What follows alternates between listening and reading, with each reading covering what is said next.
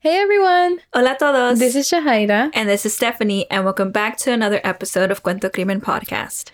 We hope you are all having a great day so far. I can't believe we're already in April.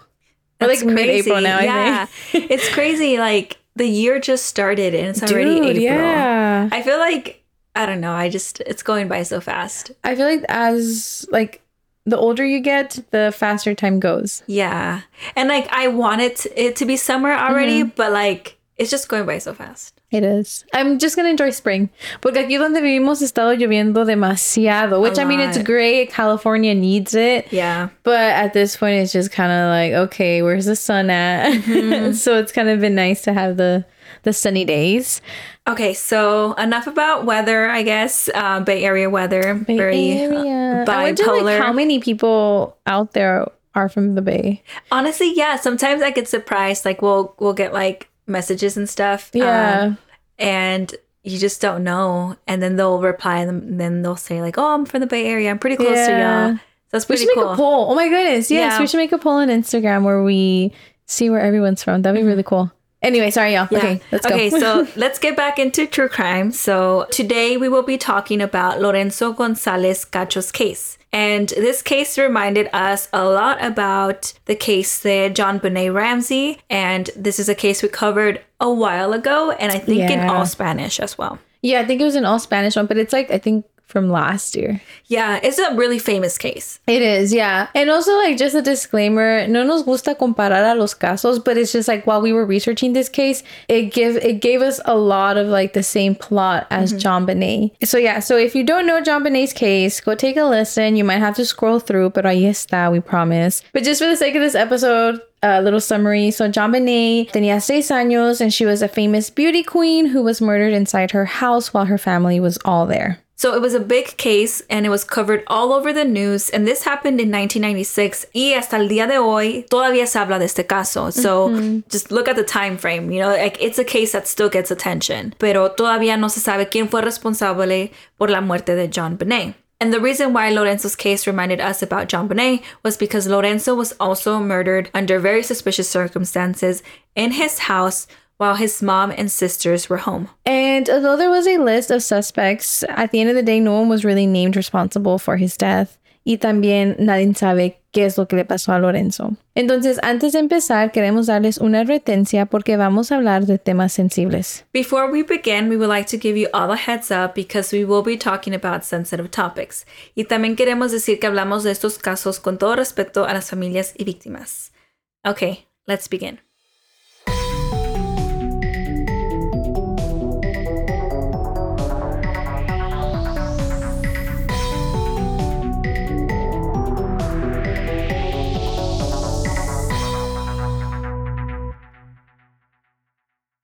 Entonces, como lo mencionamos in the intro, we do want to say with a heavy heart que at the end of this case, you should not be expecting an answer to what happened, porque no la tenemos y todavía no la hay. And this case also feels like a lot happened, but there was a lack of information, and it honestly is really, really frustrating. And we say this a lot because in reality, like the cases that we covered don't have that much information. Yeah. And like we do wish like these episodes were, you know, longer for y'all. And we do get messages that, you know, people want longer episodes, but these cases just don't have that many articles and like news media on them. So, or little, just people that know that this yeah. even happened. Mm-hmm. So, yeah, as we were researching, I kept hoping like we would get somewhere, you know, like get an answer and just find more information. But unfortunately, that never happened. Yeah, so Lorenzo González tenía ocho años y él vivía en Dorada, Puerto Rico. So this is also a international case. So maybe that also could have been a reason why we didn't hear much or we didn't find much on Lorenzo's case. And he had a big interest since he was very young in sports. And he was even part of the soccer team. Lorenzo nació el 29 de noviembre del año 2001 Y él era, you know, the middle child. So he had an older sister and a younger sister. And he was like the middle child. And the only boy. And the only boy. Y sus papás eran Ali González y Ana Cacho. Pero ellos estaban en proceso de divorcio, entonces Lorenzo vivía con su mamá Ana y sus dos hermanas. But he did have a good um ¿cómo se dice? Una buena relación con su papá. Like it seemed like they were okay with co-parenting. Mhm. On March 9th, 2010, Ana, la mamá de Lorenzo, llegó al Treatment y Diagnostic Center, which was a clinic. Anna arrives there between the time 5 and 5:30 a.m. con Lorenzo and he was covered in blood. And unfortunately, as soon as they got there, Lorenzo was pronounced dead. And so now the question que todos tenían era, ¿qué le pasó a este niño tan pequeño y por qué venía cubierto de sangre? Naturally, Ana begins to get questioned y ella les dice que Lorenzo se había caído de su cama y que por eso estaba sangrando. But there's a catch to this. I mean, if it was just that, then this case probably wouldn't be what we are presenting today. And the catch was que cuando la autopsia de Lorenzo regresó, descubrieron heridas que no concuerdan con lo que decía Ana. The autopsy reveals that he had severe injuries to the face, head, and this included three stabbing wounds to his face. And I think al escuchar esto, todos estamos de acuerdo que aquí algo más pasó y Lorenzo no murió por caerse de la cama. Like it just doesn't make sense. Si Lorenzo se cayó de la cama, why does he have three stab wounds to his face? To his face, it's not like a little cut on the arm, Right. like you fell off the bed, y te, you know, cortaste en Yeah, like furniture piece or something, something, you know? This is to the face, and it's you know multiple stabbing wounds. You know, yeah, it's not adding up, and um, they ask Ana again, "Qué fue lo que pasó?" But she is denying that anything happened. Like she's keeping to her story que Lorenzo se cayó. And the thing is that when this happened, it was also a full house. Like Ana y sus dos hijas estaban en casa cuando Lorenzo murió y también hay rumores de que otras personas estaban presentes ese mismo día. So it kind of makes me think like whatever happened to this boy happened in front of multiple people, like if rumors are true, pues. And it's just like someone's not speaking up. Someone is not saying what really happened. And this begins the list of suspects, which, by the way, Anna is a suspect. They're not like clearing her off, you know, her, yeah. dismissing her. So she's still part of that list. And I think the reasons were obvious, you know, like siento que she was sticking to a story that didn't make sense. Mm-hmm. Y like, como una mamá, how are you sticking to that story if there's stab wounds to your child's face? Like, it doesn't make sense. Like, shouldn't Yeah. you say, like, oh, no sé lo que pasó? You know what I mean? Like, it just doesn't make sense. Like, you should be more worried, I guess. I mean, know? like, I think, I mean, aquí todos nos gusta true crime, ¿verdad? Entonces, it kind of makes sense, but I think it's kind of clear that Anna was maybe covering up something mm-hmm. or she was protecting someone. But eventually, on March 9th, 2015, which by the way was the fifth year anniversary de la muerte de Lorenzo, Ana was actually cleared off by police. Like she was no longer a person of interest. Y muchas personas se quedaron muy confundidas por esto. Like, why was she cleared? Like, what happened? Like, they wanted to know. And I think they were also growing suspicions because some people did note that Ana's father actually met up with the governor at that time, que se llamaba Luis Fortuño. And they say how, like, they had this meeting y que el papá de Ana was seen handing him a mysterious envelope.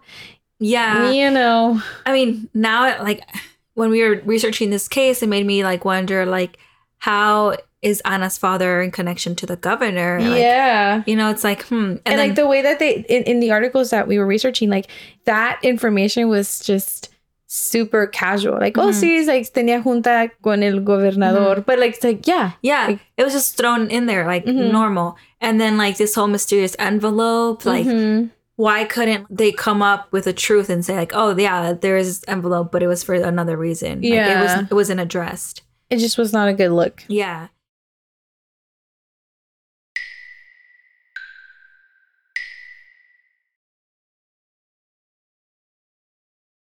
Y al poco tiempo, Antonio Sagardía, the Secretary of Justice at the time, resigned to his post and became Anna's lawyer and expressed that she was the victim of the media. and that kind of makes me think que como maybe i don't know anna maybe came from a well-known family maybe you know a family with money porque si para tener esas conexiones Yeah. it's it's a lot. I mean, like to make this person that has such an important role all of a sudden stop and become your lawyer.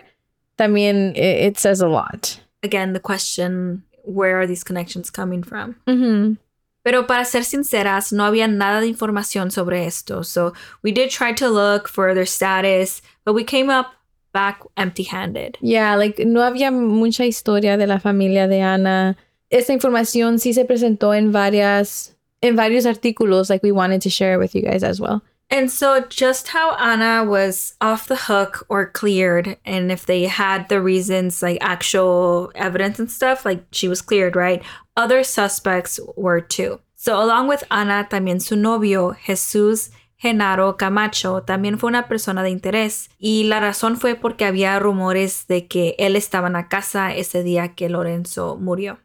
Pero Jesús ha negado estar en la casa cuando pasó el accidente. He denies being present y dice que él no sabe nada de lo que pasó.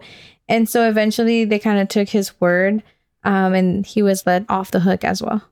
Along with Jesús, también un amigo de Ana, Arnaldo Colón, fue una persona de interés por la misma razón. Many believe that he was also there that night that Lorenzo passed away, but there was no evidence towards this and he was also cleared off. And it's honestly really frustrating to hear because, like, what happens if they really were there, but there's just no evidence of that, right? Like, how do you really know that someone has a trustworthy alibi? That's always been my question with every mm-hmm. single thing. And it's like, why are people saying that they were there if they're not? Or, like, who was even saying that they were there? Like, yeah. these are all things I wish we knew. Yes, right. Porque si hay alguien que está diciendo eso, it's like, is there a reason why you're saying that? Then were they there? Were they there like half the time? Like yeah. did they stop by or something like that? Yeah, yeah. You know, I think honestly, like alibis are tough. Like they it has are. to be honestly a little bit more like digital. Right, yeah. Right? And even that is tricky too because you can have someone your phone can be left at home just on purpose, not, yeah. yeah. It's tough. It's it's a lot of sneakiness yeah. around everything. Before we get into the next suspect, Luis Gustavo Rivera Seijo, known as El Manco, he was known as a homeless man who grew up in the same neighborhood and was incorrectly released from jail the night of the murder. Y también dicen que él confesó haber matado a Lorenzo, pero después lo negó, so he basically took back his confession. Y él había dicho que the reason why he even confessed to killing Lorenzo was because él quería estar en la cárcel, que porque él prefería estar allí al hacer homeless. And for a while, people believed he was the one responsible for Lorenzo's murder. But eventually, you know, they realized that they didn't have enough evidence. And the fact that he was diagnosed with a mental disorder, all of that combined was the reason why Luis fue declarado inocente. Y después de declarar a todos inocente, mucha de la gente empezó a criticar cómo el caso de Lorenzo fue investigado. For starters, the house, which was the crime scene, was cleared and cleaned up before investigators were even able to come by and take a look. So that means that a lot of things could have been cleared up, or a lot of evidence was tampered with, and it just becomes yeah. kind of and like as many of y'all know listening, the crime scene is so important. Yeah. You know, so like everything yes, about it. Everything about it. And it was cleaned up. And like that is just the worst thing you could do mm-hmm. when it comes to a crime scene. Like you get there and what is there to even see? Yeah. It's like now, yeah, like all tampered with. Mm-hmm. DNA mixed and like it being cleaned up, it just makes it really hard for investigators. Or to, like fingerprints yeah. también. Like they're so easily erased. Mm-hmm. So and then also with the original story, right? Ana's mm-hmm. story that could say, you know, cayó de la cama. Now it's just like like I don't know, people aren't really saying the truth, yeah. and then now you don't have evidence as well, so it's like mm-hmm. really even hard to start. Or like I even think about it, right? Que él llegó allí a la clínica like cubierto en sangre, so he was obviously bleeding a lot. It with three stab wounds, pues como no, right? But now I wonder like all that blood was gone. So was there even blood by the bed that he fell, mm-hmm. or like mm-hmm. where was the bed that he fell from? Yeah. What kind of floor was it? I don't know. Yeah. Like all these questions. Um, and it just honestly really sucks that there was literally no information for us to really truly investigate mm-hmm. or like just know about this case. Yeah. So all in all, many people, you know, believed that Lorenzo's case was not investigated properly, and it was for many reasons. Yeah. Y la muerte de Lorenzo tuvo mucha atención con la gente de la comunidad porque todos pensaban lo mismo, like, ¿qué le pasó a Lorenzo and how is it that no one was ever named responsible for his death, having it been a full house? El papá de Lorenzo quiere justicia por su hijo. And he says que he just wants to know what really happened that night, pero no one is speaking up. I mean, he doesn't blame himself, but he does feel that, I mean, he, you know, feels bad for not knowing or not mm. being able to have protected his son. But I hope that, you know, he understands que no era su culpa lo que le pasó. And yeah, honestly, it's just really sad to say that it's now been over 10 years and still no one knows what happened to Lorenzo. And it's so frustrating just knowing que esa noche había muchas personas en la casa and it's really hard to really know who was there, who wasn't, like what times and stuff. But it's just frustrating porque tanta gente y nadie dice nada. And, and that's one thing though, like obviously, ¿verdad? si la persona responsable no se quiere hacer responsables, I can kind of see that, like who would want to, you know, Yeah, someone who's running away, right? Exactly. But as the mom, like Ana de veras no va a saber qué le pasó a su hijo esa noche. His sisters His too. sisters too, yeah. And also these other people who were there, like, Mhm. wouldn't you just tell them what you know or like be honest and like, yeah, I was there from this time to this time. And then I noticed that someone else came, or, you know, like just, yeah. I don't know. I guess some people just don't want to talk. And it just, I don't know, it just sucks. Like, because at the end of the day, like, Lorenzo still needs his justice. So that's all that we have for this case. We know that it's a short case and we know that, you know, this case doesn't have an, you know, an ending. Lorenzo doesn't have justice yet. So we do ask you all to please share this case just to bring this case back into conversation and Not let it, like, die yeah. out. Mhm. And also like, you know, maybe yeah, like so many years have passed, like maybe someone might want to Speak speak, up. up. now, right? Mhm. So, yeah, Mm. we can only ask y'all to share this case. And we are so thankful for y'all tuning in this week. And we'll see y'all next week.